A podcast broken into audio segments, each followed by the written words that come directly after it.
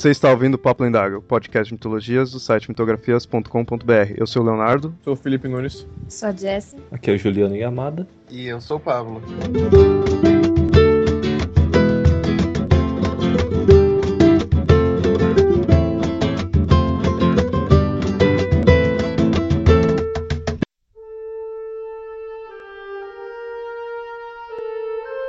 Toda uma mitologia baseada em um único personagem. Um personagem dividido entre a história e a lenda. Uma lenda dividida entre o paganismo e a religião. Nesse episódio do Papo Lendários, vamos falar do Rei Arthur e de todos os aspectos de magia, religião, honra e coragem. De um único personagem capaz de sustentar toda a mitologia britânica.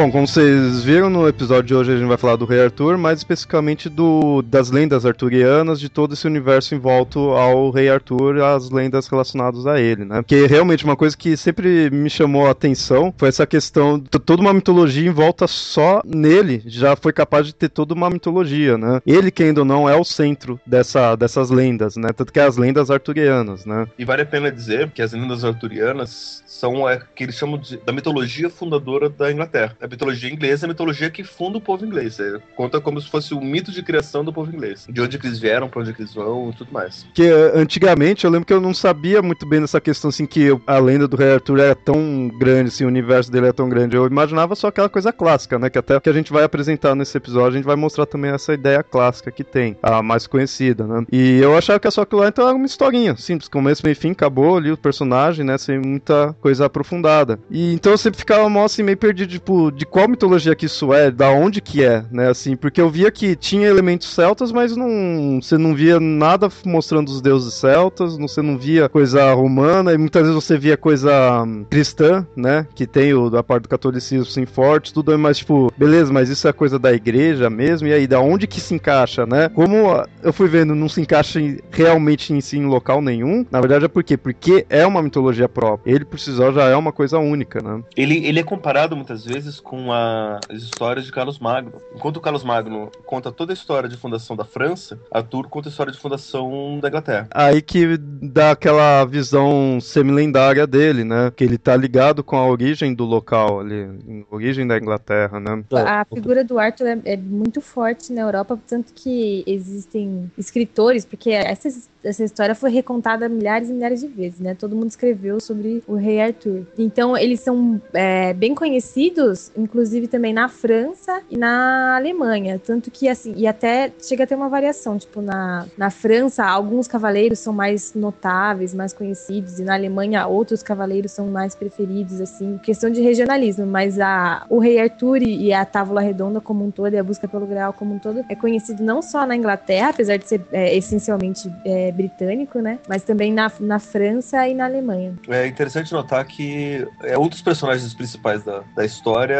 tem origem francesa, que é o Lancelot. É. Né? E, então, e, outros... não se sabe, né? Tipo assim, há uma dúvida se existiu um rei Arthur ou não. Tem gente que fala que existiu, tem gente que fala que não existiu. Tem gente... É claro que não, não era essa magnitude toda que a gente tem, né?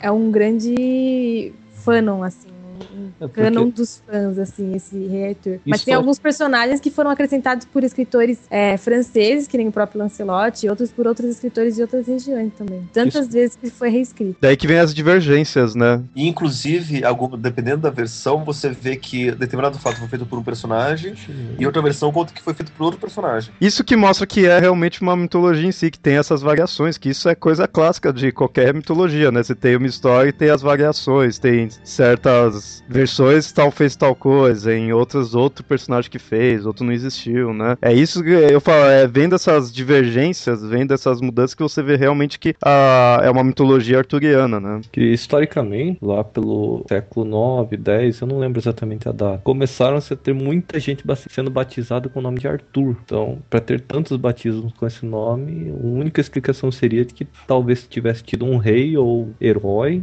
ou alguma pessoa de destaque com esse mesmo nome. Mas acho que seria até antes mesmo, né? Que do Rei Arthur ele se passa até antes do É, século ele se, se passa no 9, século 10. V.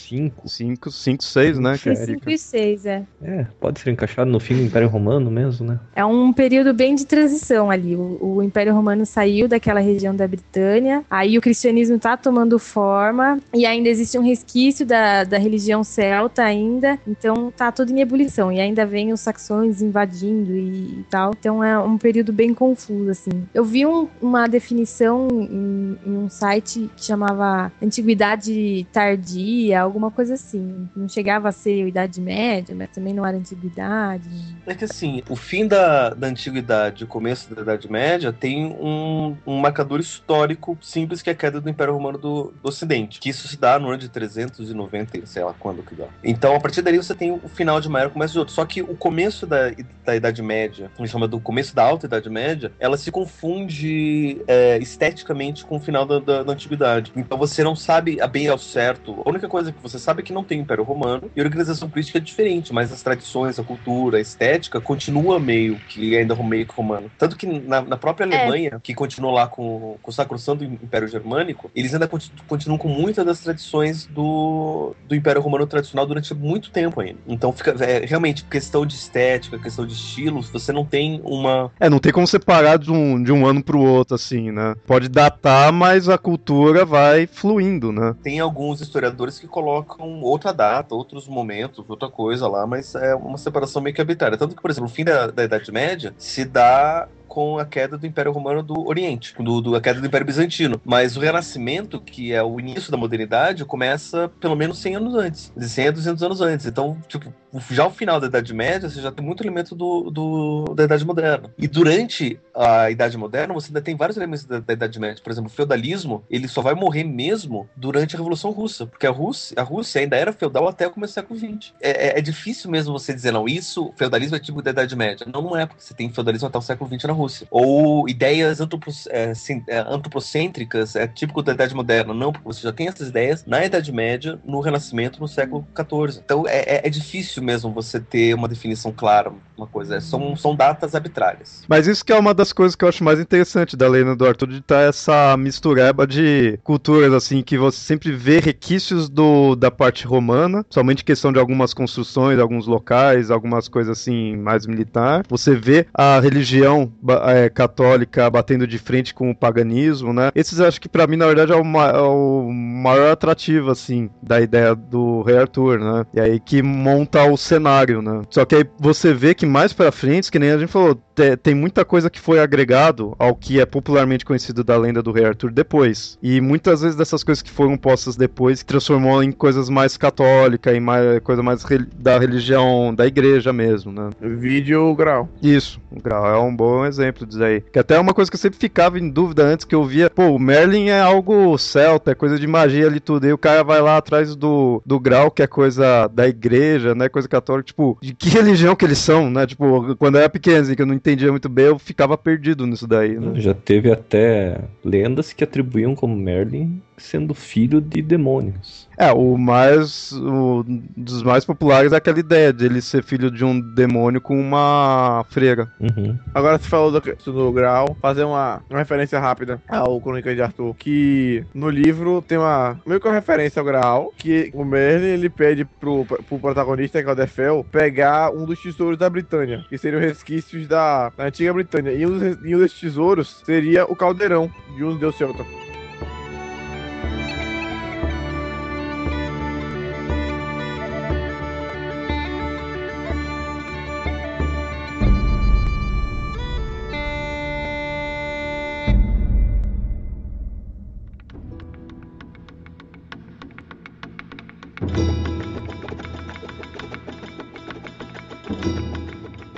Bom, então a gente viu aí que tem, várias mudanças na história do, do Rei Arthur, na questão dos personagens, tudo assim. Então a gente vai pro ouvinte, assim, que não ficar perdido aí, principalmente se não conhecer nada do Rei Arthur, nunca ouviu falar, a gente vai pelo menos mostrar a parte mais clássica agora no começo, que é o que é mais conhecido, que é a questão do Rei Arthur, que mesmo que tendo essas mudanças, segue um padrão da questão do mesmo local, assim, tudo, né? Sempre mostra a ideia de ser, como a gente falou, é uma é a mitologia da Inglaterra, então é a mitologia britânica. Então mostra o Rei Arthur sendo como um cavaleiro lendário, império, da britânico, tudo, e tava naquela região defendendo a Grã-Bretanha das invasões dos saxões. Tanto que isso a gente vê bem no Crônicas, né? Então, é, essa é a parte mais assim genérica. E a história clássica, ele tá bem relacionado com a questão dele ser filho filho ilegítimo. Havia o casal da Igraine e o Gorlois, o duque da Cornualha. Porém, ele é filho só da Igraine, por causa que o, o pai dele, o Uther Pendragon, pediu a ajuda do Merlin do, enquanto o Gorlois estava na batalha. O Uther foi lá, se por magia do Merlin, se disfarçou do marido dela e foi lá e, e transou com ela. E daí que veio, daí que nasceu o Rei Arthur, né? O Arthur, né? Nasceu. É, essa ideia é bem clássica, bem semelhante a muitas coisas assim de, de heróis semideuses, assim. É a ideia do duplo nascimento do herói. Ponto inicial da história, você já percebe que ele vai ser o herói. Sabe? Aí você já percebe quem ele é. As semelhanças com Zeus.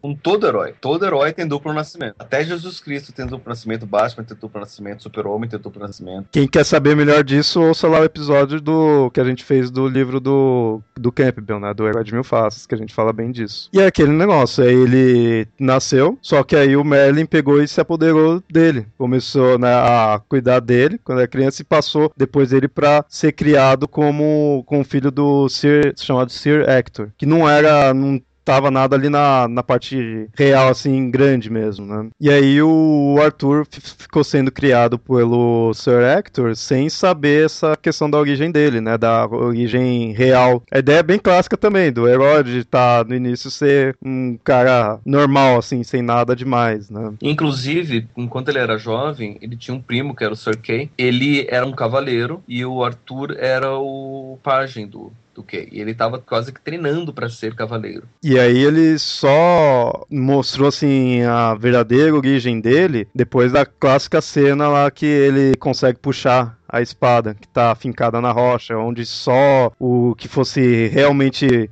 merecedor do trono da Bretanha iria conseguir fazer, né? E aí eu já vejo certas divergências assim. Às vezes eu ouço falar que aquela lá seria Excalibur, às vezes eu ouço falar que não. Eu sempre ouvi que aquela na verdade era só uma espada encantada, que ela não era Excalibur. Para mim aquilo era Excalibur. É, Excalibur... Eu, eu essa parte eu conheci pelo filmezinho da Disney lá e era Excalibur.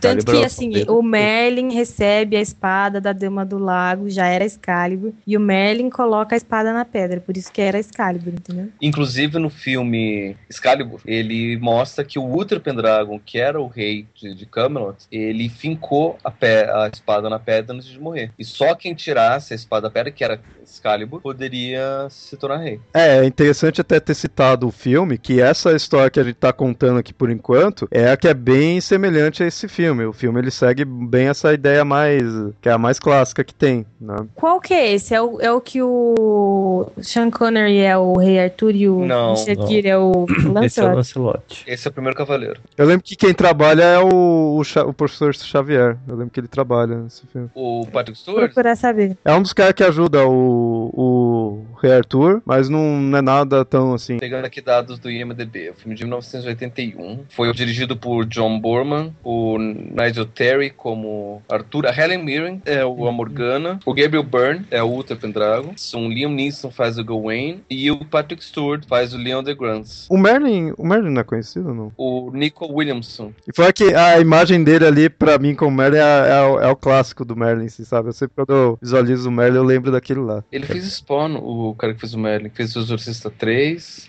várias coisas pra televisão.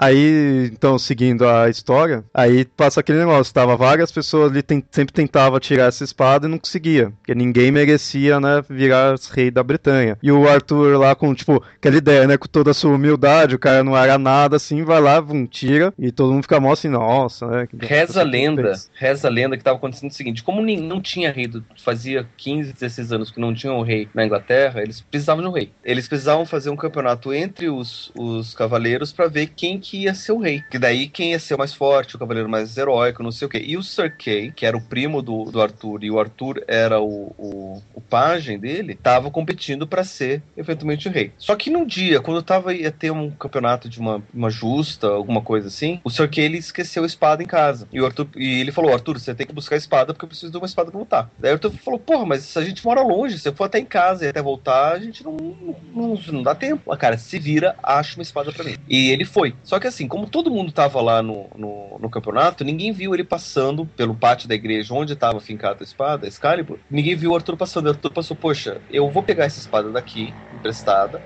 vou levar até o Kay, o Kay usa a espada, e daí depois vão terminar, eu devolvo. Ninguém percebe, tá todo mundo lá vendo o campeonato, ninguém vai ver que eu tirei de lá. E daí ele foi lá e tirou a espada. E levou. Então, o Kay, Kay, tá aqui, ó, sua espada. O Kay pegou a espada, peraí, mas essa aqui não é a espada. Opa, pera aí, essa espada aqui é Excalibur, como assim? e daí eles voltaram lá pro palácio, mas eu tirei daqui. Ele, você tirou a espada da pedra? Eu tirei. Não, peraí, deixa eu tentar. Você já tirou, então deve estar frouxo. Deixa eu colocar de novo, deixa eu tentar tirar. Ele colocou de novo, ele foi tentar tirar e não conseguiu. Falei, mas porra, como assim? E daí uma galera tentou tirar de novo, ninguém conseguiu. Daí o Arthur falou, mas eu tirei, foi fácil, foi assim, pum, foi e tirou de novo. Falei, caramba. Daí agora com várias testemunhas viram que ele, que ele tinha tirado, daí ele foi nomeado rei. E daí os o campeonato, claro, que, que parou. É, se fosse um martelo, ele virava o deus do trovão. né? Virava fora. Que é igualzinho, né? A ideia de só quem é digno levantar. Cara, eu lembro dessa cena do filme. Pior que é bem assim. E aí, é aquele negócio, né? Agora, então, tornou o rei aí da, da Bretanha. E ele era novinho, tinha tipo uns 15 anos, não era isso? Ele era um pajem. É, ele era, era um Zé Ruela. Na, tem algumas versões também que falam que ele se tornou rei depois do rito de passagem do deus galhudo lá, né? E aí que ele recebeu a espada das mãos de Merlin também. É, Que foi quando ele concebeu o filho com a Morgana e tal. Que é uma versão contada nas Brumas de Avalon, mas ela já tem origem antes. Então, essa versão você já vê que já começa a colocar mais as coisas do paganismo, dos celtas em tudo. Essa clássica, você vê que a gente nem chega a citar mesmo. O mais perto de paganismo é os feitiços que o Merlin faz, né? Então você vê como que essa parte mais clássica é cristã, né? Ah, sim, é porque também ela, muitas vezes, o início da, de quando começaram a reescrever essas contas, essas crônicas do rei Arthur foi quando o cristianismo estava em ascendência, né? Então, lógico que eles vão limar todo o paganismo. Era a Idade Média, então não precisa nem falar mais nada, né? Já era o politicamente correto da época. Exatamente. E é aquele negócio. é, Arthur agora se tornou o rei Arthur. E aí ficou vários anos reinando. Lá, e, e sempre mostra aquela ideia, né? Ele tava reinando, tava tudo de bom, tava, né, numa beleza assim. Fez lá o castelo lá de Camelot, né? Tava reinando lá. E tinha a Távola Redonda, com todos os outros cavaleiros, Lancelot, Gawain, Percival. Aí, aí isso daí tem uma boa variação de lenda pra lenda, quem faz parte, quantos são, né? A gente sempre ouve os, os nomes mais clássicos, né? O Galahad, Lancelot, né? Lancelot é o que sempre mostra, né? Apesar de que o Lancelot foi posto depois, né? Também. Mas, Uhum. teoricamente, o Lancelot é o, é o único constante que aparece nas, nas histórias. Então, às vezes mostra mais de 100, né? Que tem, mas você não ouve falar todos. Então é só uma questão de mostrar que é um grupo de cavaleiros, né? Heróicos, assim. Aos, aos Vingadores da época ali. Tá tudo, né? É a sempre Liga da assim. Justiça. A Liga da Justiça, né? Não, os Vingadores eram ar- É os Argonautas. Argonautas. Os Argonautas eram os Vingadores e a Távola Redonda era a Liga da Justiça. Pronto. Aí o Arthur é. o Superman? Que saco, hein? É, Ou o Lancelot. Aquaman, né? Que é Arthur. Nossa! Que zoado. Quem que é o é o Lancelot Percival. dessa história? É o Batman. Não. Não, não, não. Eu me recuso a relacionar o Batman com o Lancelot Lancelot. não é o Batman, também concordo, não é o Batman. Ah, não. Não, eu me recuso. Quem era o Galahad? Ele pode ser o Flash, se ele quiser. Não, o Galahad era o Batman. Quem que era o Tudo comedor bem. da Liga da Justiça? Ninguém. Não, o Batman tá muito obcecado. É o Flash. Não, Não é? qual Não, foi? era o Hal Jordan. Espera aí. Pode ser, Ah, Hal o Jordan. É verdade. Quem que é o Virgem? E aí é o Galahad. É o o Virgem. Percival. Percival era o também. Não, mas o Galahad não é o puro e o caceta? Também, mas pois é, é- é- aí é que são suas duas versões, porque só o puro poderia alcançar a- o Graal. E uma, uma das versões da lenda diz que é o Percival, a outra versão diz que é o Galahad. É as divergências, né? É. Só que assim, a, a grande diferença dos dois, acho que só, só pra curiosidade, é que Galahad é filho do Lancelot. E Percival não, Percival é um cara que simplesmente, simplesmente apareceu. As Galahad é filho mais- do Lancelot. Galahad é filho de Lancelot. Então, assim, pra manter a história mais pura e pra dar até mais certa honra ao Lancelot, foi o filho dele que encontrou o Graal. Nas versões mais antigas dizem que foi Percival, que é um cara que simplesmente apareceu lá na, na história. Pô, eu sou um Zé Ninguém, eu quero ser um guerreiro, e ele se tornou um guerreiro no cavaleiro. Ah, coitado, ele cavaleiro. era virgem, pelo menos achar o grau ele tinha, né? É. É o prêmio de consolação. Morreu por causa disso, mas tudo então, bem, assim, né? a, a- diferença na lenda se, dá, se passa por isso, mas Uhum. ambos têm as mesmas características, né? De pureza, de. Porque no livro ele é irmão, né, do Lancelot. O é Galahad. o Lancelot é um escroto inacreditável. Eu acho que. Agora que vocês estão falando, que eu acho que é porque ele é de origem francesa. E aí Ah. o Cornel deve não gostar dos franceses, entendeu? Aí ele Uhum. fez ele o mais escroto possível, assim, porque ele, tipo, ele é o, o artista que só finge que é Não, o. mas até aí né? o Galahad também é francês e o Galahad não é. Mas então, mas o a origem do Lancelot é francesa, entendeu? Tipo assim, foram os franceses que inventaram o personagem Lancelot, entendeu? E o Cornel, como bom inglês, não gosta dos franceses. Exatamente. Aí o- eles continuam com os, cava- os cavaleiros, né? A Távola Redonda, e aí tem aquela ideia de que teve várias missões, enfrentando dragões gigantes, todas essas coisas, né? Combatendo o mal, né? Sempre também com a ideia do Merlin tá to- sempre ali, tipo, cuidando deles, né? Ajudando, tipo, guiando eles pelo caminho certo, né? Mostrando a parte do, da justiça, assim, né? O Merlin era a parte do conhecimento, né? Assim. E aí a gente tem a questão do Arthur e a Guinevere, que é uma, uma coisa que até quando eu tava pesquisando que eu me espantei que isso, isso, a questão do Arthur tá com a Guinevere, que depois tem a relação com o Lancelot e tudo, é algo que é bem enraizado. Acho que dificilmente você vai ver alguma lenda, alguma história atual, assim, de ficção sem essa relação dos três. Só que eu fui ver isso daí foi posto bem depois também, né? É uma coisa que se você pegasse talvez escritos bem, bem mais antigos, talvez não tivesse isso, né? Mas é algo como que precisa ter aquele drama, né? Então acho que é, É, comum Triângulo isso, né? Amoroso é, é um recurso É a de parte narrativa melosa muito da- das antigo, né? narrativas, né? Triângulo amoroso é um dos, do- dos truques mais antigos de narrativa, né? Mas assim, no trovadorismo, é, as damas casadas tinham cavaleiros apaixonados por ela frequentemente, entendeu? Era muito comum, foi, foi ali que começou, eu, eu, pelo que eu saiba, ó, essa história do amor romântico, do amor idealizado, daquele Uhum, que é. nunca vai ser atingido, entendeu? O seu objeto de amor, a, a mulher que você ama, você não vai tocá-la nunca. E era muito comum as, as damas casadas com os nobres terem cavaleiros assim que admiravam elas e juravam protegê-las e amavam elas, mas não tinha nenhuma relação com elas além disso, entendeu? Eles eram fanboys delas, entendeu?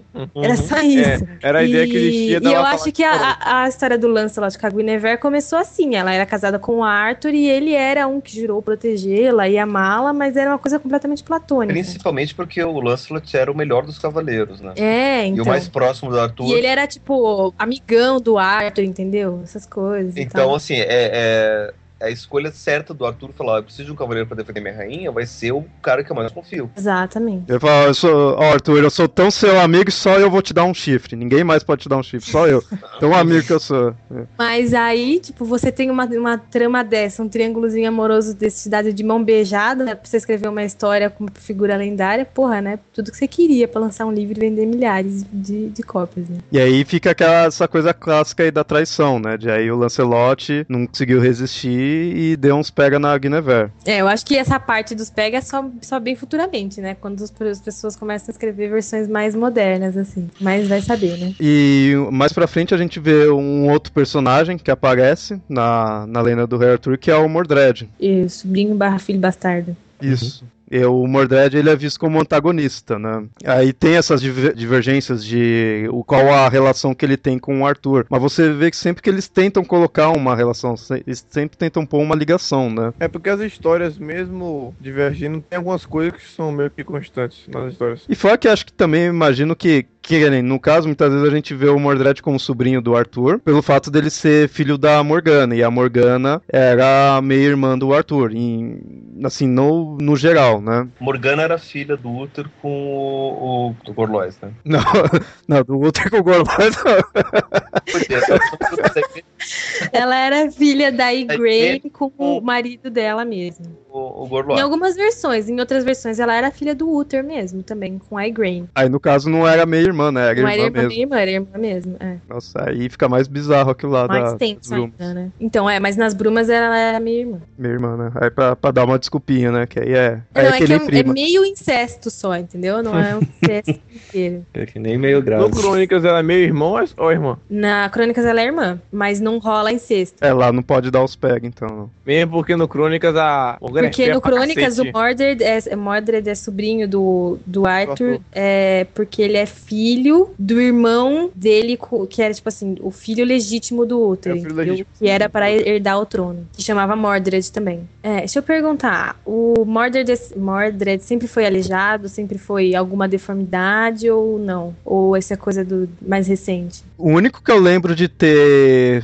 coisa aleijada foi do Crônicas. Aleijado. E no Brumas ele era meio bilolado, justamente por ser filho de um de dois irmãos, não era É isso? que no também? Brumas é complicado porque, assim, além dele ser filho dos irmãos, ele foi criado pela tia que pra Podia ser o, o- o cara do mal mesmo. É. Então, o, o cara já teve todos os problemas possíveis, né? Então, Que nem aqui na parte da filiação dele. Alguns falam que ele era filho da do Mordred, né? Alguns falam que ele era filho da Morgause com um tal de Lot. E no caso a Morgause é a tia por parte de mãe do Arthur. irmã Um- de Nami. Isso. Uma outra mostra que ele era filho do Arthur com a Mor e a Morgause, só que aí ele não era criado pelo Arthur, ele foi criado por esse tal de Lot. Também. E uma terceira fala que ele é filho do Arthur e a Morgana. Mas sempre a ideia mostra essa questão dele ser, ser o antagonista ali, dele ser meio piradão, né?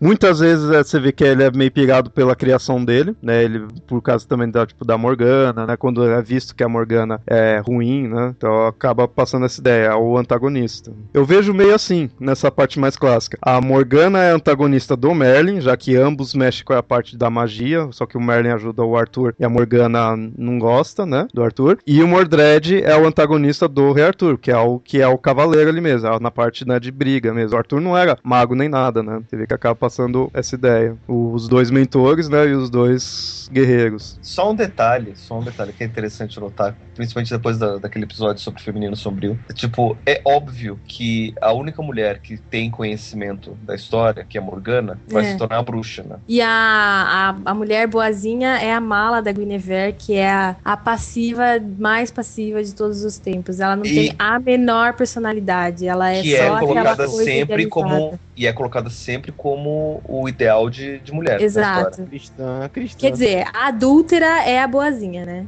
É. Mas é cristã sempre, menos no Cornell. No máximo, no máximo que você vai encontrar da mulher sendo bem vista é a Dama do Lago. E é uma coisa meio quase que inalcançável. É, ali é, você vê ela que. É uma mulher, ela é um espírito eterno. É, então, você vê que O Rainha das Fadas. é, é uma coisa mais. Como eu falei, inalcançável, né? Não é uma mulher mesmo, assim, é mais um, uma ideia, um ideal, né? Ali do que o- uma pessoa mesmo, né? Agora, se você pensar na Idade Média, não é nada estranho essa ideia de pegar a Morgana, que era mulher inteligente, e botar como bruxa. Já se fosse a visão dos Celtas, por exemplo, é totalmente diferente. É, a, a visão da- do livro da- das Brumas, da história das Brumas, é uma visão mais inspirada na, na- do ponto de vista celta. Com E a. Morgana, ela. Ela tem é a protagonista. diferentes. Ela é a protagonista, ela tem uma. Ela é a protagonista da história e, e ela é totalmente do ponto de vista do, do, dos celtas, mesmo como o Pablo falou. É, já do Cornel ela é bem mais neutra, né? Que são os dois que eu tive contato, assim. E, e ela, assim, ela é mais idealizada também, né? A, a Brumas, assim. As Brumas já vão. É- As coisas são mais bonitinhas e, e tal. Não é tão. Você comentou os negócios do, do- da diferença do Brumas, do, do Cornell e do, da lenda normal. É engraçado que, a- que, que as primeiras versões que eu, que eu vi, que eu mais, mais coisa mesmo, do Arthur, foi justamente essas duas que são bem diferentes em relação à lenda clássica. Então é estranho. Você vê a primeira versão diferente eu- depois ver a lenda clássica. Mas eu tava, é, antes de, de gravar, eu tava lendo no, no TV Tropes, né? O, o site lá, o, sobre Rei Arthur. E aí tem, de- dentre as listagens lá dos clichês que acontecem, tá que o Rei Arthur, acho que assim, é um dos maiores exemplos de que vai depender muito de cada autor mesmo. Tem, tipo, zilhares de encarnações do Rei Arthur, e se você fosse comparar uma com as outras, às vezes são personagens completamente diferentes, assim, nível de personalidade. É muito engraçado. E rapidinho, Jess, vo- você chegou a ver então os dois, o Crônicas e o Brumas? Eu tô no primeiro livro do, das crônicas e eu li as brumas quando eu tinha uns 13 anos, 14 anos. Qual que, assim, você dá preferência? Só, só rapidinho, só eu ter uma noção. Olha, talvez eu esteja sendo influenciada porque eu tô lendo agora as crônicas, mas eu tô gostando muito das crônicas no sentido de que, do ponto de vista assim de quem se interessa por história tal, ele parece que você tá lá. Entendeu? É muito engraçado. E ele traz essas referências de que as estradas eram construções humanas ainda, e aí tem a coisa da política toda, e ele é mais neutro. Ele é um dos primeiros, assim, tipo, a primeira vez que eu vejo a Guinevere com algum nível de profundidade. Nas brumas ela era insuportável. Pariu. Cara, todo mundo fala isso. Insuportável, insuportável. Nessa daqui você percebe que ela não é flor que se cheire, que ela é uma pessoa ambiciosa e. e- mas assim, acho que ser ambicioso não, não é um problema, mas acho que uma ganância, uma. Ela é meio gold digger, assim, sabe? Ela não é flor que se cheire, você percebe isso, entendeu? É, mas ela não é insuportável. Mas você achou, tipo, o, você tá achando o Crônicas, assim, um machista demais ou, e o Brumas feminista demais ou não? Não, não, porque como eu falei, ela, a Guinevere é uma personagem com profundidade, a Nimo é uma personagem feminina com profundidade, entendeu? Só que acontece, o narrador é um homem é, e ele vive num ambiente em que os homens tinham mais poder e mais possibilidade de, de- de realizar as coisas mesmo. E então, né, não faria sentido ele querer colocar num, num contexto é, que a gente tá agora, entendeu? Não, é bom saber, assim, o, o que você pensa, né, do- dos livros, assim, porque a gente vai também falar mais pra frente em outros episódios desses livros, né, assim, desses dois em específico, então é interessante saber.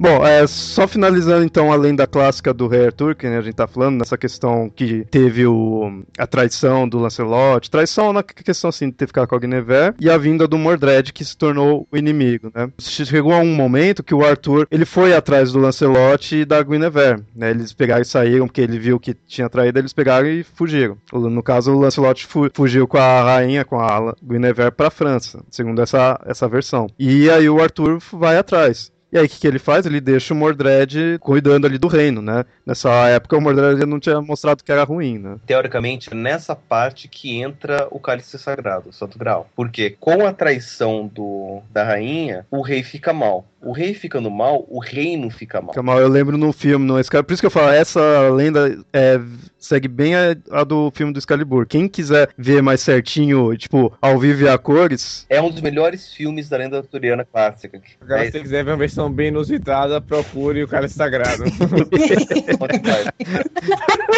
Mas é sensacional, né, gente? Aquela. Não, vamos, vamos falar a verdade, né? cara, é o melhor. Gente, como eu amo aquele filme, é muito engraçado. o diálogo do Arthur com o, Deus. o camponês, eu acho, sobre por que o Arthur é rei, é Política. sensacional. Sobre política, aquilo ali é sensacional.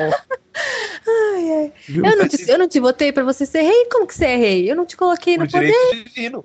Ah, sim, mas agora a intervenção de um ser super poderoso vai dizer que eu, que eu, que eu posso não Agora fazer. uma dama maluca que sai da água que te deu uma espada vai falar que você é rei e vai me governar? que que é isso? É muito bom. Aí quando ele bate nela, ah, eu estou sendo oprimida pelas forças do poder. É muito bom, gente, aquilo. O que é aquilo? E quando eles chegam no castelo francês, assim, aí os franceses começam a falar palavrão e jogar as coisas nele, jogam uma vaca, gente.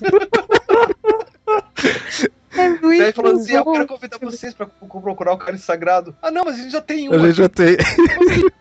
Você já tem um cálice. Ai, a parte do puro é sensacional, né? Que o Galahad chega lá, e aí, tipo, todas as meninas gostosas de vestidinho de linho transparente, não sei o que, né? Ele tentando. Aí eles, não, mas eu tenho que ser o puro, eu não posso, eu tenho que ser o, o forte. E elas, não, mas a gente quer que você, não sei o quê. Aí quando ele cede a tentação, vem o lance, ela te corta foda fora e leva ele embora. É, muito bom. É, daí quando entra, voltando na história do, do rei Arthur, quando só aparece o Graal, é porque a ideia é a seguinte: o rei fica mal e o reino fica mal. Então eles precisam de alguma coisa para salvar o rei e o reino. E isso seria o cálice sagrado, o Santo Graal. Então, supostamente nessa época, todos os cavaleiros saem para buscar o Graal. E Arthur sai para ou não sei se é bem, também para procurar o Graal ou para ir atrás da rainha do Lancelot. E a ideia é que se eles conseguirem encontrar, iriam voltar para poder salvar o rei. Eu, eu lembro que nessa parte do filme mostra bem que tá mó tenso ali, ele chega a ser meio até tenebroso, eles mostram bem que o reino tá definhando, assim, né, tá caindo mesmo, né, e aí, que, que eles falaram, é quando chegou o Mordred, porque segundo essa versão, o rei Arthur, ele deixa o Mordred ali cuidando do reino enquanto ele tava, né, indo atrás da Guinevere tudo, e no caso aí tava indo atrás do, do, do cálice também. É, outras versões dizem que o Mordred simplesmente aproveitou a ausência dos cavaleiros e do rei pra chegar e assumir controle. É, de qualquer maneira, no final ele foi lá, deu o golpe do estado e pum, pegou o controle, né? E aí com o retorno do rei Arthur, tem a batalha final dos dois, né? E aí depois da luta, o ele acaba, o Arthur acaba ganhando do Mordred, mata ele. Mas ele recebe um golpe fatal, né? E aí tá lá, e como todo bom herói, não morre de uma vez, tá lá morrendo, né, aos poucos. E aí tem aquela ideia clássica de que eles põem o Arthur num barco pra levar ele até Avalon. Né? Cavaleiros do Zodíaco Feelings, né? O desgraçado tá morrendo. Não, Atena, não sei o que, me salve. É, ele fica, Tem sei 12 lá. horas pra achar o. Exato. Mas então, dizem, tem uma versão que ele não morre, né? Que ele ah, vai pra Avalon e lá, nesse outro mundo, nesse mundo paralelo, ele vive aguardando o momento que ele deve ressurgir pra. É, Quando a Britânia todo precisa bom herói dele. tem- vai ter que Uhum. voltar, né? Hum. Exato. É, conheço um outro herói aí de, de barba e cabelo comprido aí que também, né? Tinha que Que também vai voltar, vai voltar, voltar, né? Então, Quem? O, o, o Super-Homem?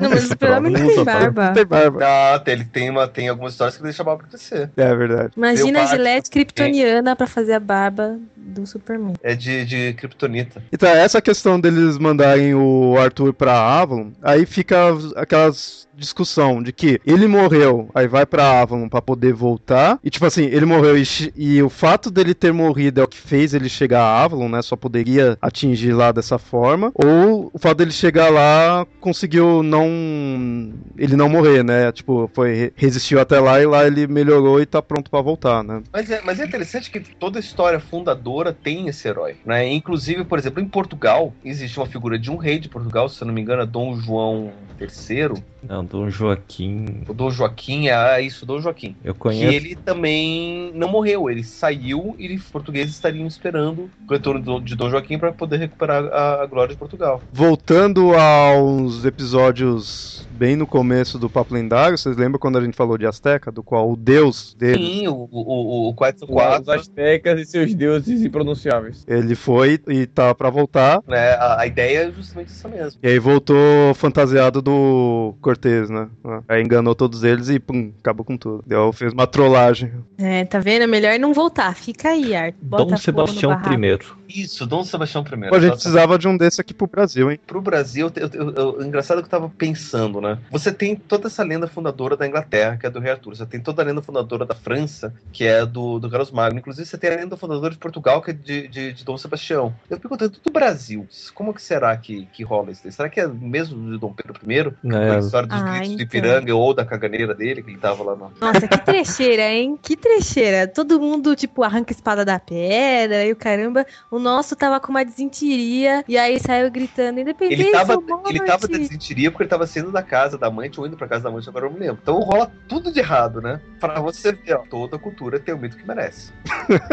Mas será que não tem... Deve ter algum mito de criação indígena também, né? Do Brasil, do, do Brasil tem. Tem um livro que eu tô querendo encontrar esse Se alguém quiser me dar de presente, eu aceito de todo o coração. Que se chama O Espelho Índio. É de um brasileiro que conta toda essa questão da mitologia indígena. E ele tem a tese de que a gente vai conseguir se, se entender enquanto povo se a gente conseguir entender o mito da terra. Que, não, que por mais que a gente tenha mitologias de diferentes culturas, o mito do brasileiro é o mito da terra aqui do Brasil, que é o mito dos índios, dos tupis e Eu dos gostaria de guaranis. conhecer, porque eu conheço, assim, só as lendas superficiais folclóricas mesmo, assim. Uhum. Agora, mitos indígenas mesmo, só o que a Caipora contava no Castelo Ratimbum, mais nada. Pois é, mas, mas, mas é o que a gente conhece mesmo da, da, da nossa, da nossa mitologia. Então, se alguém encontrar, até se quiser deixar isso pro, pro, pro público, alguém encontrar o espelho índio, quiser me dar de presente, eu aceito de todo o coração. Seria eternamente grato. Inclusive, posso mandar uma cópia da minha monografia para quem quiser me dar.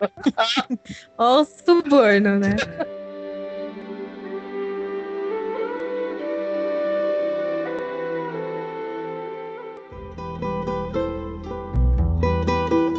Ah, voltando à Inglaterra, né? Vamos sair do Brasil, sair de Portugal, vamos voltar pra Inglaterra e falar do, do Rei. Bom, então essa foi a versão clássica que a gente tem da lenda do Rei Arthur. É a que você, vendo o filme do Excalibur, vai encontrar. E a que é mais. que foi mais popularizado. Atualmente tá se parando um pouco de ser a mais pop por causa de livros como os do Crônicas de Arthur, o Brumas de Avalon, que aí pega mais pedaços do paganismo. Porque você viu que a, que a gente contou aqui tá mostrando só a parte mais católica mesmo. Porque tanto é que quando ele. cristã, né?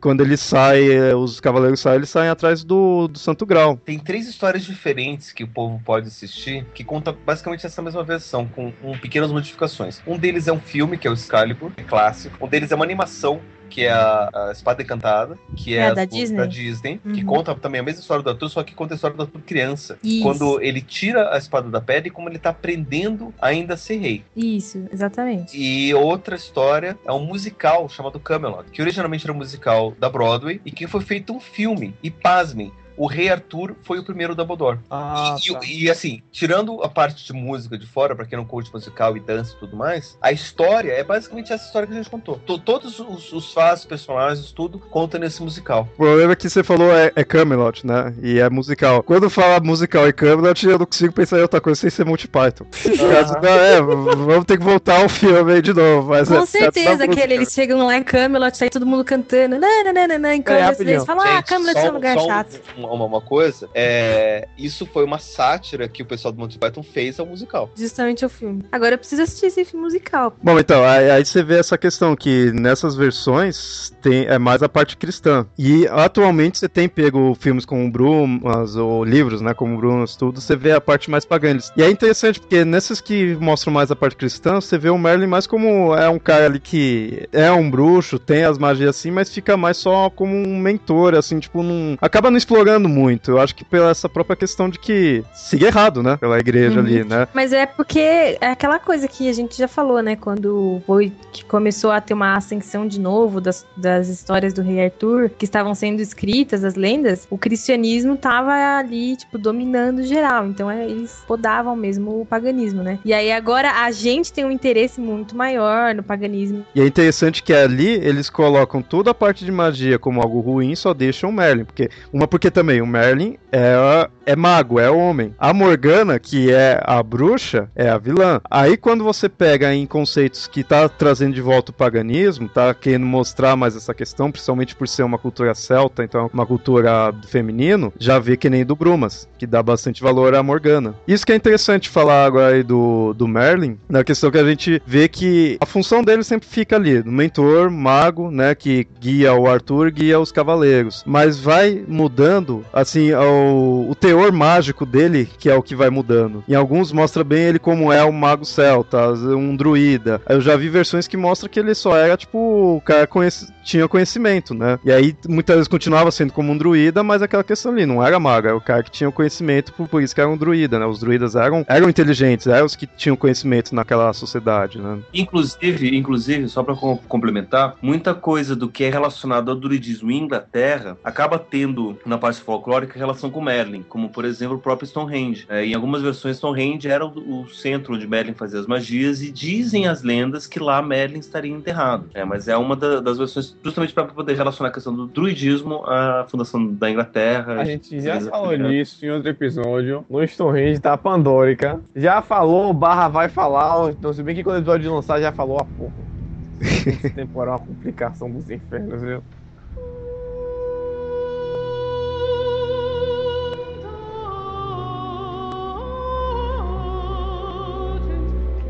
Mas é interessante daí você ter falado que estaria o Merlin enterrado nessa parte. A gente também tem essas questões de, do que o que é real, o que não é. Já que, como eu tinha falado antes, o Rei Arthur é um personagem semi-lendário. Ele tem gente que foca bastante na questão de que tem um fundo de verdade, tem uma algo que se fosse baseado, né? Não, não vê só, apesar do Arthur seguir bem aquele conceito do herói, do herói clássico, assim, ele não segue só a ideia de ser um conceito para ser um exemplo. Ele tem, alguns pelo menos dizem que tem um fundo de verdade. Então, o Arthur também é um, um que tem um túmulo ali em algum possível local, né? Eu acho que tem até um nome certinho do local que seria. Então, o túmulo do Arthur tar- estaria localizado em Avalon, porque assim, existe hoje um lugar chamado Glastonbury, que é um mosqueiro. Os arqueólogos, quando estavam buscando Glastonbury, eles encontraram um túmulo com a, com a inscrição dizendo aqui está enterrado Arthur, rei dos Bretões, ao lado da rainha Guinevere, na ilha de Avalon. E eles diziam então que ali onde está Glastonbury seria, na verdade, seria Avalon e seria onde Arthur teria enterrado. Inclusive, se vocês quiserem ir lá visitar, você vai em Glastonbury e tem lá o túmulo certinho do, do Arthur. É o que dizem que tá lá por causa dessa inscrição. Só que só tem o túmulo, né? Não tem esqueletos nem nada, né? É, só o túmulo. Só ninguém parou pra desenterrar ali, pra abrir pra ver, ah, aqui tá Arthur Eu não mesmo. sei, né? eu não sei. E- Essa parte, esse, esse detalhamento do que, que fizeram com o túmulo eu não conheço. Eu sei que o túmulo tá lá. Inclusive, eu vi uma foto do túmulo. Ó, se procurarem na internet, vocês podem até encontrar. Mas é. Não sei se eles chegaram a abrir, não sei se fizeram DNA com o Se eu fosse lá, eu, eu ia com uma pá, meu, pra poder ver. Eu quero ver se tá o corpo lá. Mas meu. o, o Yamada bem sabe que depois, quando a Inglaterra é invadida, o Arthur volta do túmulo, né? É, daqui uns mil anos mais ou Daqui a menos. uns mil anos, mais ou menos.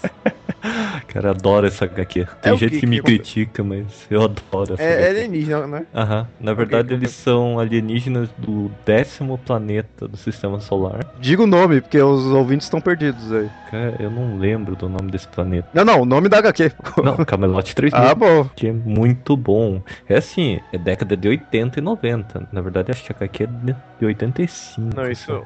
Dizer que é década de 80 não significa nada. Então a história, assim, é bem clichêzão daquela época. Que no, no, no Camelot 3000, ele foi. É, a forma de narrativa que ele usa foi, foi o que possibilitou muitos outros HQs que tiveram uma forma de narrativa diferente do que estava acontecendo na época que, foi- que acontecerem. Muita coisa do Alan Moore, por exemplo. É, porque no próprio Camelot 3000 teve até abordagem homossexualismo. Sim, justamente, vários, vários temas que na época não eram abordados. Que o Tristão, por um infeliz acaso do destino, ele volta como uma mulher. Grande paixão dele, a Isolda, também é uma mulher. Ah, anos Mesmo que 80. a pessoa não, não goste da história em si, ela tem que admitir a importância histórica que essa histó- HQ teve. Agora eu me interessei de ler nessa daí. Meu Deus. Mas não por causa do lesbianismo, porque parece legal. Mas voltando no, no Rei Arthur, que eu saiba, a batalha final entre o Mordred e o, o Arthur também, é, historicamente, existiu, parece. Existem registros, pelo menos, dela. A e do história- local onde ela foi e tal. Agora, né, tipo, é uma batalha que existiu e foi entre dois líderes lutando pelo poder. Agora, né, os detalhes daí já... Pois é, essa história é aquela clássica história entre os saxões, os bretãos, entre dois povos diferentes. Hum. né? Então, é, existiram realmente algumas batalhas épicas nesse sentido. né? Agora, dizer que o Bretões era liderado por Arthur e os saxões eram liderados por Mordred, daí são Uhum. outros 500. É. né? Os saxões são liderados por Mordred. Faz sentido. Porque você está pensando segundo o Cornwell. Não, eu tô pensando historicamente, não consigo ver como é que isso faria sentido. Historicamente, Olha, dentro, dentro da, da, da versão dos, das, das brumas, que traz inclusive essa batalha, o Mordred estaria liderando o exército dos saxãos, justamente porque os saxãos eles eram um grupo de cristãos que, que criavam oposição à, à Câmara. Então o Mordred falou: ó, já que vocês são inimigos do meu inimigo, vocês são meus amigos. Era Ah, não, assim. escute o que eu falei. Segundo história, isso não faz Ah. sentido. Por quê? faz sentido. No Não, mas olha só, o eles. povo é, da Bretanha era mais pode celta. E eram o povo anglo e o povo saxão, que eram dois povos germânicos é, que estavam invadindo a Bretanha. Isso Então, mas esses sentido. exércitos você podia contratar também, entendeu? Então ele Mas poderia ser um líder, o um líder- líder bretão, um líder bretão com soldados brit- bretões, mas com uma força de combate contratada saxã. É, não seria líder do exército, seria líder daquela tropa. Exército de saxão liderado pelo Mordred não faz sentido nenhum. Não, mas o que que, o faz sentido? existe uma batalha num nem que lugar tal historicamente de dois não existiu. É, isso que eu tô vendo. Vocês estão Sim, discutindo mas a parte de história, mas. Pensando o Mordred Mas como Mordred não existiu, porra. existido na época. Mordred é uma figura lendária. Ele pode ter liderado até o exército do, sei lá, de Tiago. Francos. Esqueça o Mordred, pense no líder britânico na época. Isso falando, um líder britânico comandando o exército saxão não faz sentido nenhum, historicamente falando. Cara, naquela época Mas eu já acabei de você explicar. ao- ao inimigo de qualquer jeito. Que você precisava. Ó, rapidão, rapidão. É que eu não conheço essa versão que a Jess tinha falado aí direito, mas pelo que eu entendi seria o quê? O Mordred, por ser inimigo do Arthur, foi lá com os saxões, pegou o pessoal que era de lá e liderou É, pra porque, gente, no fim das contas, são tribos contra tribos, entendeu? Então são reis que estão querendo mandar num pedaço. Então a tribo do, do Mordred e a tribo do Arthur, vamos falar assim grosseiramente. Aí o Arthur tem o seu exército lá. Aí o que, que o, o, o Mordred faz? Eu tenho meu exército aqui bretão, mas eu preciso de mais gente pra ganhar do Arthur. Aí eu vou lá. Jogo um chaveco nos saxões, eu falo, ó, divido aí as terras com vocês e tal, mas eu sou o rei supremo, a gente vai lá e treta com o Arthur, e, e aí a gente ganha. É essa É a o que eu imaginei. É. Porque isso pode Tanto acontecer. que as ilhas britânicas são uma mistura de povos. Você tem mais povo celta agora na, na região que era o país de Gales. Exato, mas Que o foi o mais distante, assim, ali a. Mas o comando da Inglaterra é um povo anglo-saxão. É, sim, é. cultura Quando eu tava inglesa- lendo antes de começar a gravar, eu já não tinha muito celta na Inglaterra, assim mesmo, entendeu? a cultura Eles estavam inglesa mais isolados É porque mesmo. passou já. muita coisa já era uma ali. mistureba muito grande já. Passou romano, passou. Primeiro que os, os próprios celtas dali já é um, já era uma mistureba, porque você pega, vamos mudar um pouquinho de mitologia agora. Você pega a mitologia celta, você vê que aquela região ali, principalmente na parte da Irlanda, mas também puxando ali da Bretanha, você vê que a própria mitologia deles conta esse negócio. Era um- tinha um povo, chegou outro povo, dominou, e depois vem outro povo, aí foi indo, foi indo, foi indo, até chegar a época dos humanos comuns, né? Então a, a própria mitologia deles já conta que ali é uma é tribo sobre tribo. Então você pegar o povoado também seria assim. E aí depois você tem questão dos romanos chegarem lá, os, os romanos ficarem enchendo o saco ali. O- os romanos já acaba trazendo um monte de cultura, porque você vê em alguns casos, eu não lembro se no Crônicas de Arthur mostra isso, mas até culto a deuses egípcios tinha ali na Bretanha nessa Mostra, época. mostra. Mostra, mostra assim. a Guinevere, ela cultuou a Isis. Não, e as construções todas, tipo assim, são romanas, entendeu? Eles, as construções. Ah, é, a muralha lá de não sei das quantas, né? De É. Alexandre. As, as construções que duram são romanas, né? As deles, coitadas, são. É. Então, aí você vê que as construções dos romanos duravam porque, hum, vamos falar bem, né? Os romanos sabem construir, né? Exatamente. Os romanos, né, nesse ponto, tira o chapéu pra eles. O celta já não era tão unido assim, né? Tinha celta, celta pra tudo quanto é lado. Aí tinha galês, tinha não sei o que, não sei o que, não sei o que, tudo. E aí foi debandando. E isso é um dos motivos dos celtas terem caído, né? Eles não eram tão unidos assim. O Império Romano já era melhor. Tanto que o Império Romano chegou até lá. Que, o pessoal acha que celta só tinha lá, mas celta tinha todos os outros cantos ali. Na borda do Império Romano, antes mesmo do Império Romano chegar na Bretanha, tinha celta. O Vercingetorix é tudo celta. Que Ah, inventou os gauleses, não. Os gauleses, né? É tudo celta. Tem uma região da França que é chamada de Bretanha. Tem. Que Que é a região clássica dos, dos gauleses. Uhum. Justamente. Tanto que, se você assistir Asterix, mudando de assunto, e pegando algo bem fora da história, os bretões são primos dos gauleses. Uhum. Exatamente. E detalhe, contra quem os gauleses aí luta contra? Eles luta contra o Império Romano e também, lembra que eles são inimigos dos piratas. No caso, os piratas aí são os nórdicos. Uhum. Uhum. É um pega pra capar, né, gente? É todo mundo contra todo mundo. É celta, romano, nórdico. Celta é meio defasado, é muito tribal. Nórdico já era mais un- unido e romano nem se fala, né? Então ficava essa briguinha nórdico e celta, vinha os romanos, os romanos acabaram dominando ali, foi e depois saíram. E aí depois acabou pondo o cristianismo, né? O cristianismo chegou ali. Então é uma salada ali, foi é camada sobre camada. na- Lembrando que na França tinha mais a questão dos francos do que dos nórdicos. Não, é, É que tinha a França é outra bagunça. mesmo. A França é outra bagunça, o Paulo falou bem. É porque assim, a gente olha para os territórios agora, a gente enxerga né, a França, a Inglaterra, né, né, né. mas o, a configuração geográfica naquela época era completamente diferente, né? E mudava toda hora também. Os né? nórdicos, eles acabam atingindo quem tava mais ao norte mesmo, né? Que eles são ali da Finlândia, daqueles lados ao norte. Então eles vão atingir o pessoal do Escandinávio. Celta. Você só Isso. Onde é frio mesmo, assim. E, e muitos dos germânicos que depois foram, inclusive, ser os, os saxões que foram invadir a Inglaterra. Porque os germânicos, eles são vindo dos nórdicos também. Eles têm, tanto que a mitologia nórdica, ela tem uma filial na Germânia, né? A matriz fica lá na Escandinávia, mas uma filial ali na, na região da. Uma filial é ótimo. Não. Resumindo, a Europa inteira é uma bagunça, mas são várias bagunças diferentes. Isso. Isso. Exato. Basicamente, você tem os germânicos, você tem os latinos, você tem os celtas, e daí você tem o povo do leste europeu, que daí é outra bagunça, que daí eles não, não se misturaram mesmo. Eles vão se misturar um pouco com os latinos, porque você tem um pouco do, do Império Romano que vai pra lá. Por, por exemplo, as lendas do, do Drácula, ali da Romênia, é uma mistura desse povo do leste europeu com um pouco do, dos você O Império Romano ele pegou o Mediterrâneo inteiro e aquele marzinho que é do lado. E aquilo ali já é leste europeu. E daí você tem, você tem basicamente esses grupos. Daí você tem, por exemplo, os francos, que é uma derivação dos romanos, os portugueses, os espanhóis, são derivações dos romanos. É, são daí todos depender- latinos, né? Aí vai depender da- das misturas. Por quê?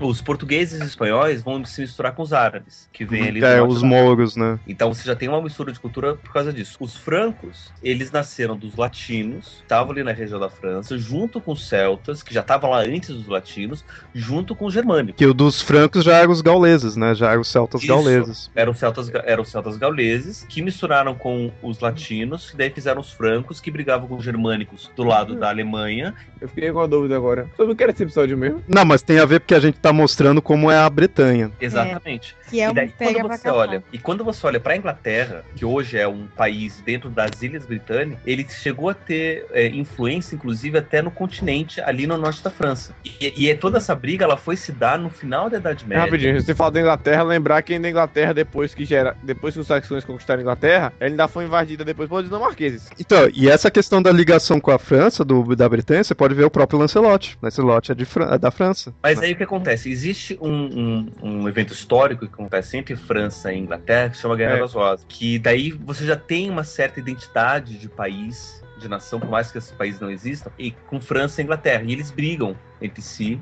Daí você tem uma rosa, que eu acho que é- são, são duas dinastias que são de- identificadas por rosas diferentes. Por isso que se chama de Guerra, das Rosas. E eles estão lutando ali pelo domínio da região do Canal da Mancha. né? Então você tem tropas inglesas passando o Canal da Mancha, dominando ali a região da Bretanha. Você tem tropas francesas reconquistando a região da Bretanha e tentando invadir a Inglaterra pelo Canal da Mancha. Então, você, assim, é uma batalha que dura bastante tempo e que acaba definindo culturalmente os dois países. Né? Tanto que você tem muita influência do idioma francês no inglês e vice-versa. Do inglês no francês por conta disso. E no alemão também você tem um pouco de influência. Do, É. do que? Do, do Você francês? tem algumas palavras né, inglesas. Inglês, Ah, não, é. mas aí, mas aí é por tradição é, dos saxãos, né? Germânica. Isso é, porque o- o- os anglo-saxões vão gerar o, o inglês é, antigo, Isso. né? O ângulo, o ângulo era um povo de lá, mesmo da- da- das ilhas inglesas. E os saxões vieram da, da Germânia, e daí eles foram fa- fazer o povo inglês. Contra os bretões, que eram outro, também outro povo lá da, da, da Enfim, é uma, é uma mistura de, de povo. E é uma disputa territorial muito grande. O tempo todo o império aumenta, diminui. né? E é interessante que você vê que essa questão da lenda do Rei Arthur é um resultado de toda essa mistura, porque originalmente naquele local, o mais puro que você poderia pegar seria o celta, seria a mitologia celta. O do Rei Arthur você não vê tão celta assim em questão. Você vê na questão ali do, da parte do paganismo, mas você não vê falando dos deuses celtas. Sim, você vê no máximo da deusa, do deus cornudo, algumas coisas assim. Mas os deuses, outras figuras da mitologia celta, o, você não vê tanto. Quanto você vê na própria Irlanda. A Irlanda ela era mais afastada, ela não teve tanta salada assim. Tanto é que você analisa é, coisas da Irlanda atualmente, você é o melhor local para você pegar sobre a mitologia celta pura. É na Porque a Irlanda. Irlanda já era uma outra ilha afastada. e Já, então, já é afastados. mais afastado, então não teve toda essa mistura. Então, detalhe, aí você vê que a mitologia do Arthur é resultado de toda essa salada, porque a Irlanda não tem isso, e ambos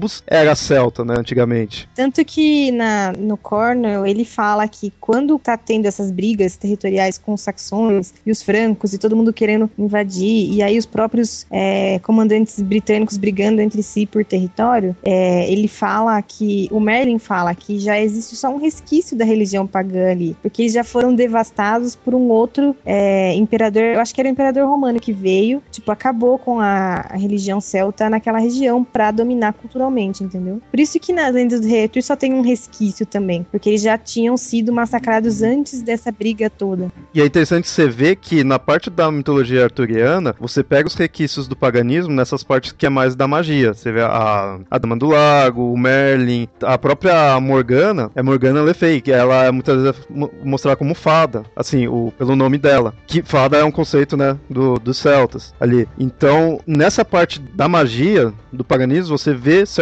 conceitos celtas. Na parte mais do cavaleiro, do cara do guerreiro ali tudo, não tem um estilo celta.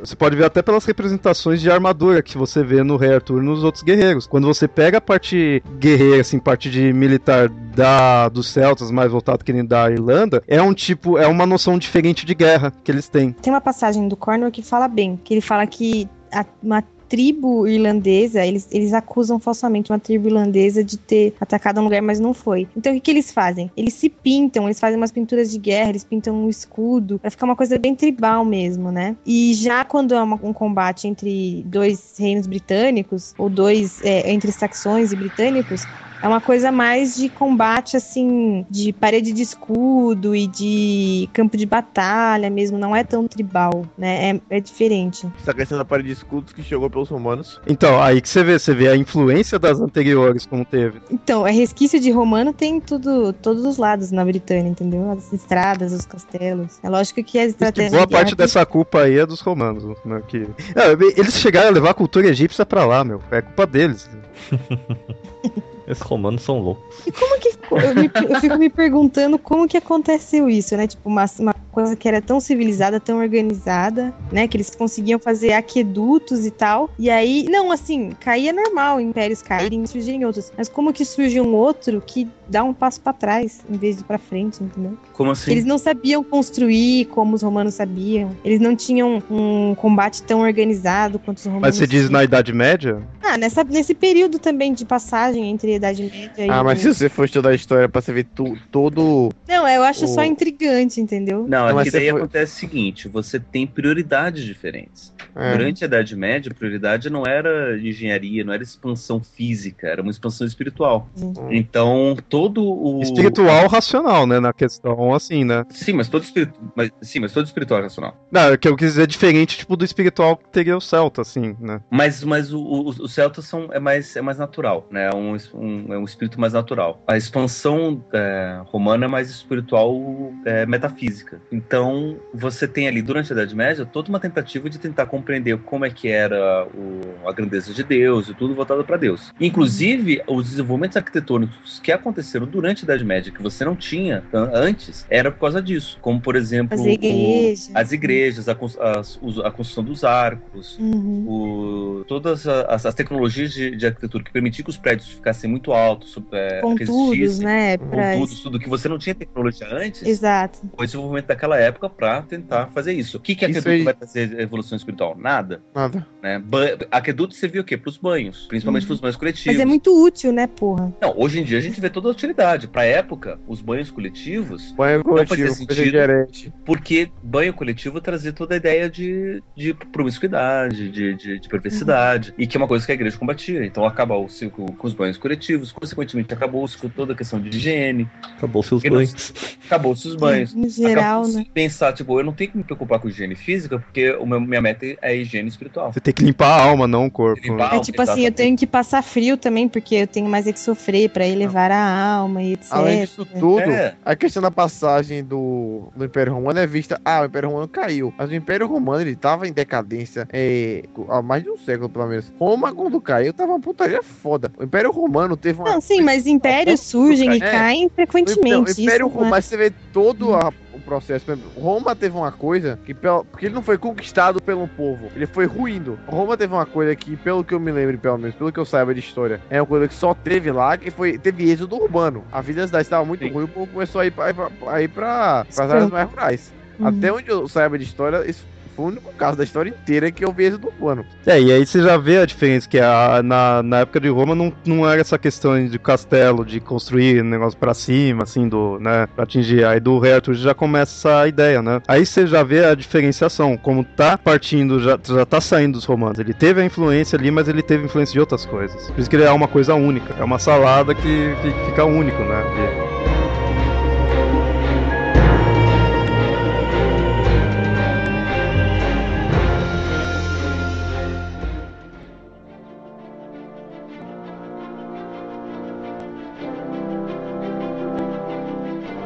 Bom, agora que a gente já falou da lenda clássica mais popular, falou assim dos personagens, da parte da história, como foi formado esse estilo da Bretanha, queria ver o que vocês acham, assim, dar uma opinião sobre essa lenda, assim, né? Eu, eu vou começar com a minha opinião aqui, que eu, eu vejo que a lenda do Rei Arthur é bem essa questão, assim, apesar de ter modificado várias, várias vezes, você fica aquela dúvida se o quão pagão é e o quão cristão é, você vê que ele ainda passa essa ideia da coisa bem heróica. Uma coisa que eu não gosto muito da lenda dele é essa questão do da traição Do Lancelot, do Guinevere, assim, tudo que eu acho que acaba um pouco a moral dele. Mas ele é bem um herói mesmo, eu vejo ele bem desse estilo, né? Por isso que eu gosto pra caramba, eu acho legal porque é um personagem só sustentando toda uma mitologia, né? É, mas você não tem uma necessidade do herói ser o cara fodão e o cara. Eu sei, não, é, mas, mas é o que acaba com a moral dele, então, tipo, é o ponto fraco assim dele, né, ali. Mas mas beleza, mas eu gosto do, do personagem dele, né? A importância da lenda do Rei Arthur é basicamente aquela importância de a gente ter um, uma história perfeita de heroísmo supremo de algo que a gente não vai atingir. A lenda do Rei Arthur me atraiu da mesma forma como a história do Superman me atraiu, como Guerra nas Estrelas me atraía também. É aquilo lá da gente ver um herói, ver alguém que tentar se espelhar, mas sabe que não vai poder, mesmo as imperfeições desse herói. E a Amada gosta do herói escoteiro. Exato, eu gosto. Por isso que um dos meus heróis preferidos é o Superman. Que bom, agora a gente tem um contraponto. Agora, Jesse, que, qual que é a sua opinião então? Agora que você é o contraponto, que você não gosta de heróis escoteiros, né? Mas e do Arthur? Então, como o meu primeiro contato foi com as Brumas de Avalon, já era, não era uma coisa mais tão idealizada, já, já tinha é, essa questão do paganismo e tal, eu gosto muito do Arthur. Sempre detestei o Lancelot, sempre detestei a Guinevere. O Lancelot é o escoteiro, nas Sim. Brumas de Avalon, entendeu? E aí eu não gosto dele, não gosto do super-homem, não, go não gosto de herói escoteiro. E eu gosto, eu acho fascinante, a coisa mais fascinante na, nessa coisa do, do, das lendas arturianas é isso que você falou. Provavelmente existiu um líder tribal que conseguiu manter por um período de tempo, ali, um, um líder tribal não, né? Um senhor feudal, assim, que conseguiu manter por algum período de tempo é, um controle sobre um terreno, um grande território ali na Britânia. Então, tipo, conseguiu manter a paz entre líderes britânicos e conseguiu manter os saxões afastados por algum tempo, até que ele sucumbiu, é claro, né? Mas essa figura foi tão forte que até hoje a gente está falando dele, entendeu? Então, ele gerou interesse por séculos, entendeu? E, e isso é muito fascinante. E, as, e, esses personagens que foram acrescentados com o tempo também, a ponto de virar toda uma mitologia, né? Num período que, assim, é, eu acho meio difícil essa ideia. Eu sempre tenho na cabeça mitologia ligada muito mais à antiguidade, né? Quando você já começa a se organizar em sociedade, assim, é, surgiu uma mitologia nesse período. Isso é muito fascinante. Eu gosto das lendas do Rei Arthur e eu me identifico muito mais com a parte do paganismo do que do cristianismo porque como meu primeiro contato foi com as brumas de Avalon, né, o cristianismo era pintado como o, o destruidor de tudo que era bom na, nessa mitologia. E quem ou não, vendo o Arthur dessa forma mais no paganismo, ele deixa de ser tão escoteiro assim. Ele E é ainda herói, é, também. ele é herói ainda, normal, mas ele não passa essa ideia tão paladino quanto é na parte mais Isso, clássica. Porque tanto é que no exatamente. Brumas de Avalon ele come a irmã dele, então isso não é uma coisa muito... Ah, mas ele não sabia, né, gente? Não, mas ele mesmo assim, mas mesmo assim, numa história onde você vai colocar que o cara, uma- visto num- numa, numa, pela uma visão cristã, Uhum. onde o cara é o herói, você colocar ele tá comendo a irmã dele, ele tomar parte em um rito que envolvia sexo, entendeu? Um cristão não teria isso. Nunca, jamais. E a questão do Graal também é muito inte- interessante porque é um mito recorrente, né? Que eu não, eu nunca eu não conhecia muito da, das histórias de Arthur. Tipo, eu via alguma- algumas coisas quando eu era criança, mas as- é engraçado que as primeiras versões que eu tive mais acesso foram justamente das versões mais diferentes, que foi a Crônica de Arthur e Bruno de Avalon. é, você tá pegando as coisas a- atuais, assim, o Brumas de Avalon, apesar de já ter um tempo, né, é o atual. É, justamente. Atualmente tá, tá vindo de volta, né, essa parte mostrando essas versões diferentes, né, antigamente era mais a parte clássica, né, que mostrava. É, mas justamente falando isso aqui, que eu vi uma coisa ou outra da parte clássica, mas as- a, a que eu vi mesmo foi justamente essas duas que são mais novas e que, por você ver, são as, mais, as versões mais interessantes da história do Reator são justamente pra mim, pelo menos essas duas, que são as mais acho que porque tem assim. muita politicagem, né? mais- É muito fascinante isso, a coisa da política toda do que. É o que do- me chama a atenção De no casar com é esse, te dar poder e, fazer. e etc. dar um, um preview de um episódio futuro. Tudo bem que é, drama de mulher não é uma coisa muito interessante, mas tudo bem.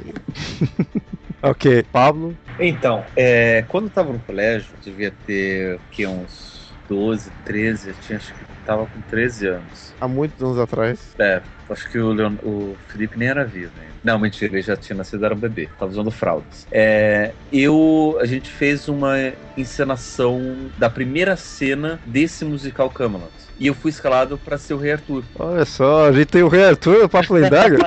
Só agora você fala isso, pô. Olha só. É, se a gente começasse com piadinhas, eu ia falar, oi, eu sou o Pablo e eu já fui Arthur. Olha só.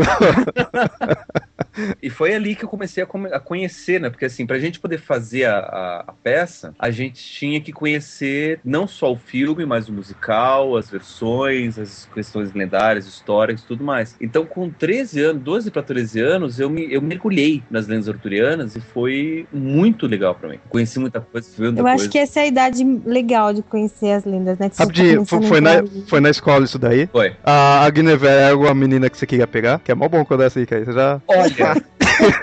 olha, eu vou ser bem sincero com vocês. Tinha algumas meninas que eu pegaria naquela época. Guanevera era uma delas, não era a que eu mais gostava, mas era uma delas.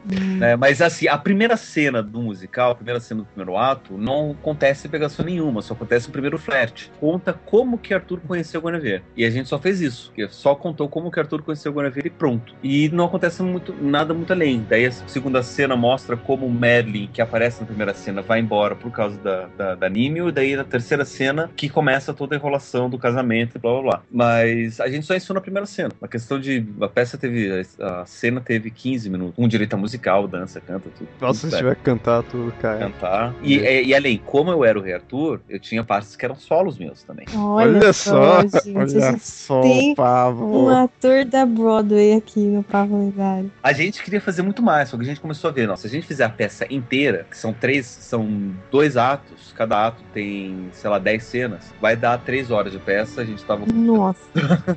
12, 13 anos, não ia dar muito certo. Mas assim, Imagina a molecada de 12, 13 anos decorando 3 horas de fala. Pois é, mas a gente chegou a ler a, a peça inteira, viu o filme baseado na peça, viu outras versões, viu Excalibur, viu um monte de outras coisas. E eu cheguei, inclusive, a decorar algumas das cenas. As cenas inteiras, não só minha- as minhas falas, as cenas inteiras. Você gostou, então? Você assistiu tipo, nossa, uns mergulhei, milhões, de. Mergulhei, mergulhei, mergulhei na, na, na história. Quando eu li As Brumas, eu também tinha uns 13 anos. Foi logo antes de eu ler entrevista. E aí eu mergulhei também, né? E assim, eu tive acesso às histórias clássicas do, do Arthur, que foi com Excalibur, com esse musical, que foi com alguns livros, inclusive tem um livro chamado Morte Arthur, que foi um dos primeiros romances escritos sobre as lendas Isso, foi mesmo. Uhum. Foi um francês que escreveu, Foi, inclusive. foi em francês. Que foi aí, inclusive, foi introduzido o personagem do, do Lancelot. Ah, escrito por um francês, né? Tinha que ser um francês. Tinha que ser um francês.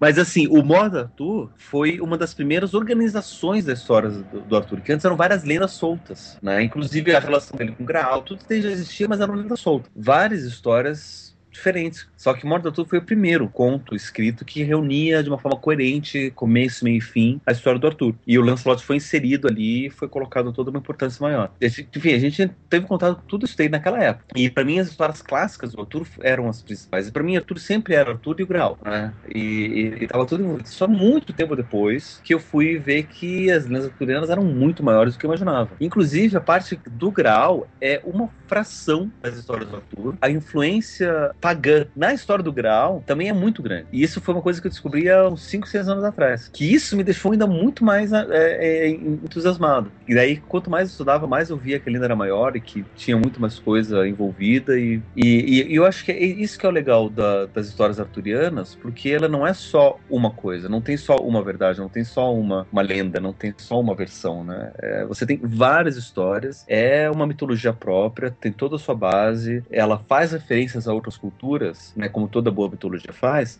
mas ela consegue se construir e ter uma, é, uma fundamentação própria, né? Ela tem consistência interna, né? ela tem começo, meio e fim também, e ela dá base para toda uma cultura, né? Toda a cultura inglesa que a gente vê que nasce justamente do confronto do paganismo com o cristianismo. E a história arturiana conta muito bem como isso acontece. Todas as versões da lenda relatam isso daí, seja no papel do Merlin como Morgana ou que às vezes o Merlin é visto como um padre em algumas versões, ou do, Excalibur com o Graal, né, a questão pagã do, do cristão. E em todo lugar você vê esse confronto, né, entre paganismo e cristianismo.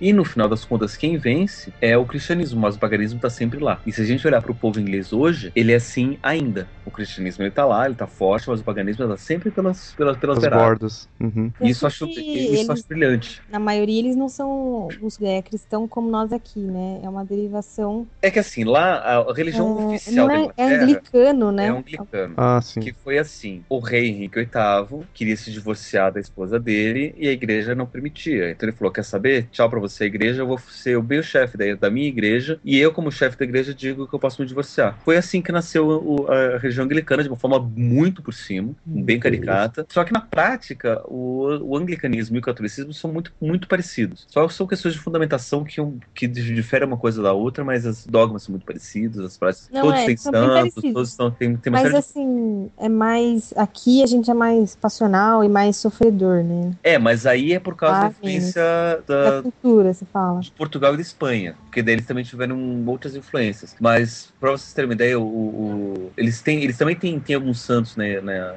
igreja anglicana que são diferentes da igreja, da igreja católica. Por exemplo, São Jorge é o patrono da Inglaterra e do RPG e dos escoteiros. Olha só a referência dos heróis escoteiros aí. Que ele é basicamente o santo anglicano. Você tem alguma referência de São Jorge na igreja católica, mas é só uma outra referência. Ele é um santo basicamente anglicano. E olha só, É. o São Jorge matou um dragão também, hein? Pois é, mas é, mas é justamente por isso. A gente não tem tanta referência histórica e a Igreja Católica não consegue aceitar a existência de São Jorge por causa disso. Uhum. Que tem que aceitar a existência de dragão. Não, mas é que tá. A, o- a referência histórica que se tem de São Jorge é que São Jorge teria expulsado algum demônio de algum lugar, do, do corpo de uma mulher e tal. Ele, tem, então ele seria um padre exorcista, por isso que ele seria santo. E a expulsar, matar o, o dragão para salvar a princesa seria justamente essa questão do exorcismo. Então você tem uma certa base na Igreja Católica, mas não é tão aceito quanto é na Igreja Anglicana, que na Igreja Anglicana você tem São Jorge como um dos santos principais, que é o santo padroeiro da Inglaterra. Você tem Santo, Santo André, que é padroeiro da Escócia, mas é o mesmo Santo André do católico. Você tem São Patrício, que é padroeiro da Irlanda, que é o mesmo São Patrício católico. O Arthur podia virar um santo, hein? Mas aqui a gente não, né? Tipo assim, eu, co- como tendo família católica por parte de mãe, se fala muito de Santo Expedito, Santa Rita, Mas eles são mas São santos, né? Patrício, São Jorge não se fala, né? Não, não se acende vela tanto pra esses santos. Uhum. Cara, eu ouvia bastante São Jorge porque aqui a família tinha bastante coisa de religião africana e eles trazem bastante o São Jorge. voltando só para poder concluir, para mim, a- toda essa questão da arturiana mostra justamente tudo isso. Né? E que se a gente olhar, por exemplo, até para a história de São Patrício, São Patrício é um santo que confunde o mesmo catolicismo e paganismo. Porque a, a lenda de São Patrício diz que ele foi santo porque ele expulsou cobras da Irlanda, que estava infestada por uma infestação de cobras, e ele foi lá e conseguiu, através da- de milagre divino, expulsar essas cobras. Só que a gente sabe que essas cobras, na verdade, eram os druidas, que eram Olha representados por cobras.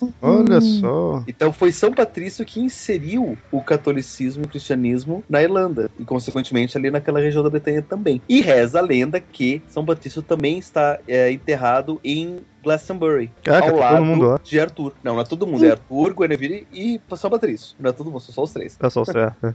Então, e na- nas Brumas de Avalon, no final, tem uma coisa que tinha uma ilha também, que era um. Assim como Avalon era uma ilha sagrada pagã, tinha uma ilha sagrada cristã, onde tinha uma igreja construída recentemente. É, essa daí. É, então, exatamente. E aí, nas Brumas de Avalon, no final, ela faz essa imagem de que as duas, Avalon e essa ilha nova, meio que se uniam, entendeu? Uhum. Então era tipo a religião nova e a religião antiga se sobrepondo uma à outra e tal. Uma, Seria a analogia um das duas recurso- É, uma religiões. analogia que a, que a autora usou, né? O que E- mostra e, o que com ponto de certeza é gas, gas, gas, vixe, É, é, Glastonbury. é esse lugar aí, é isso aí. Só que como a gente vai ter um episódio só pra falar sobre isso, eu não quero dar, não quero matar pauta. Mas é o que mostra pra mim o meu ponto de vista, né? Que isso que eu acho legal das lendas arturianas, que mostra justamente o confronto entre esses dois pontos de vista. Em todo, em qualquer lado da lenda que você olhar, em qualquer história que você tem de lenda arturiana, mostra esses dois em conflito, o paganismo e o cristianismo. E que o que tem a ver com um pouco daquele conflito que eu tinha trazido naquele, no episódio de- do feminino sagrado. Também é o cristianismo como patriarcado e o e para mim o que me interessa bastante hoje em dia das lendas arturianas é tentar encontrar um meio termo entre os dois, como mostra nas brumas que Arthur conseguiu. Arthur durante um tempo ele conseguiu é, ter sucesso porque ele conseguiu conciliar o paganismo e o cristianismo. Tanto que as coisas começam a dar errado nas brumas quando ele Ignora o É. paganismo. tira isso, tira a bandeira do dragão e coloca uma bandeira que a Guinevere, mala do caceta, foi lá e Uhum. colocou da Virgem Maria, entendeu? Isso, Aí que começa a, a- ter gringolar tudo. É, porque a Guinevere diz que ele não, ela não tá conseguindo engravidar porque ela fez um ritual pagão lá de fertilidade que não era pra, não era pra ser feito um castigo divino. É, então mas ele é abriu mentira. mão Ela que era frívola infértil, e é. rígida, É. e daí por causa disso ela é, convenceu Arthur a abrir mão do paganismo. E por causa disso a própria Avalon deixou de abençoar e Excalibur perdeu força e tudo foi pro água abaixo. Mordred aproveitou, enfim, foi, o- foi o começo do fim. E pra mim tudo isso mostra, né? Qual- qualquer versão da lenda que você olha mostra pra mim esse confronto e mostra que é possível conciliar os dois e como que a gente pode tentar dar um jeito nesses dois lados que a gente tem nessas duas naturezas nossas. Então essa é uma, uma visão, né, assim, da lenda em questão de estar tá, os dois lados, do catolicismo e do paganismo.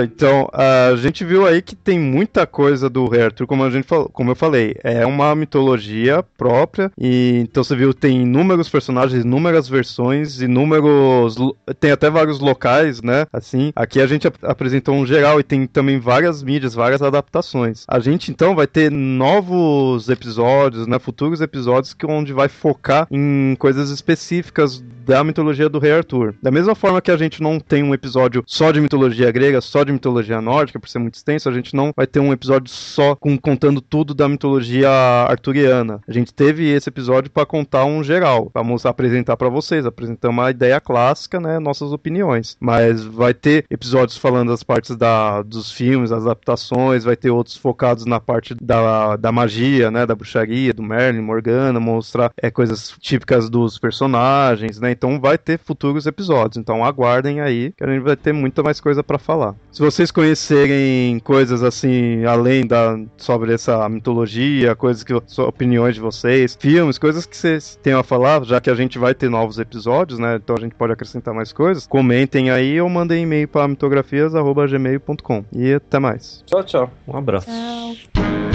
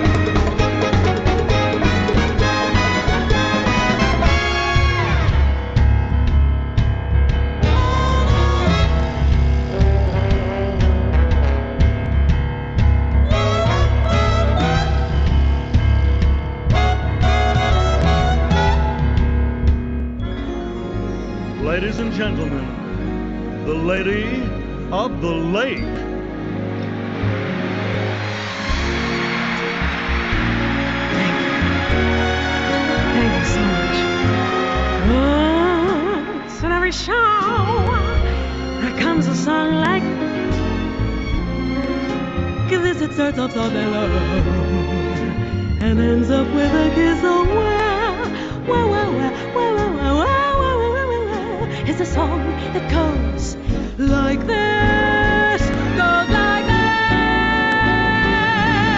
A sentimental song that casts a magic spell. They will all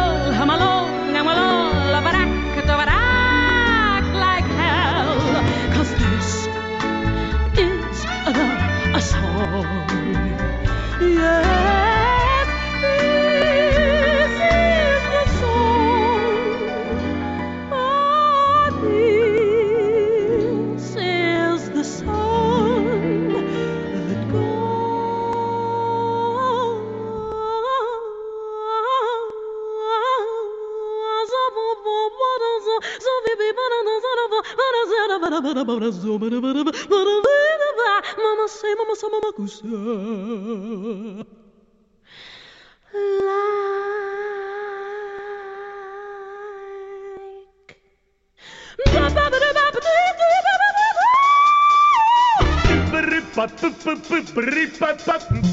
There are nights of the round table.